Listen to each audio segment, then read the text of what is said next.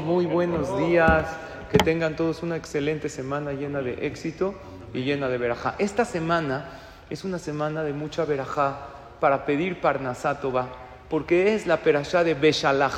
En esta perashá se habla del pan celestial que bajó del cielo al pueblo de Israel. Los jajamim dicen que lo que uno lee en la Torá influye en su vida.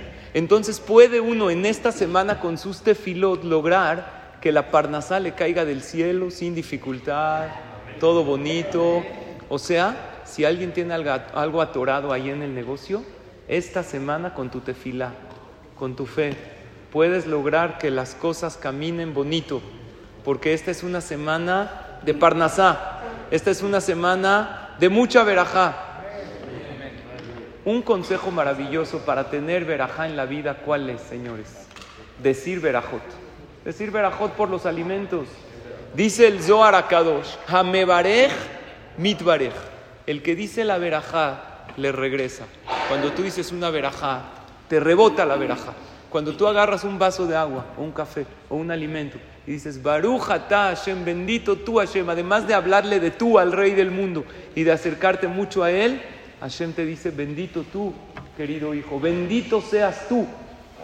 El que quiere tener mucha verajá tiene que fortalecerse siempre, pero más en estos días. Y también estos días es el mes de Shevat, que hay que fortalecerse en las verajot, en decir verajá.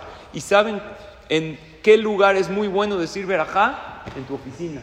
Te vas a tomar un cafecito ahí con una rosquita Di una verajá, mesonot, di verajá de sheakol. Vas a desayunar o a comer algo en tu oficina. Siempre hay que decir, pero en la oficina, como es el lugar donde trabajas, di ahí las verajot y bendices también el lugar. Además está escrito que cuando uno come alimentos con verajá, estos alimentos le dan salud a su cuerpo y le dan también luz a su alma.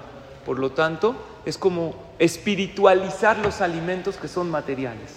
Hay que fortalecerse en este tema de decir las verajot. Se toma el alimento con la mano derecha y se dice la verajá. Y si no sabes cuál es la verajá, consulta con tu rabino de cabecera. O sea, con su servilleta. Me mandas un WhatsApp. Jajam, ¿esto qué verajá es? Y yo te voy a decir, invita primero. Luego yo te digo con mucho gusto. ¿Ok? Entonces, hay que decir verajot y hay que investigar y estudiar. Si es verdad lo que ustedes dicen, el que no sabe una verajá cuál es, puede decir sheakol, pero uno tiene que saber las verajot, qué, qué verajá es la correcta por cada alimento. Que Hashem nos dé pura verajá, éxito y mucha alegría.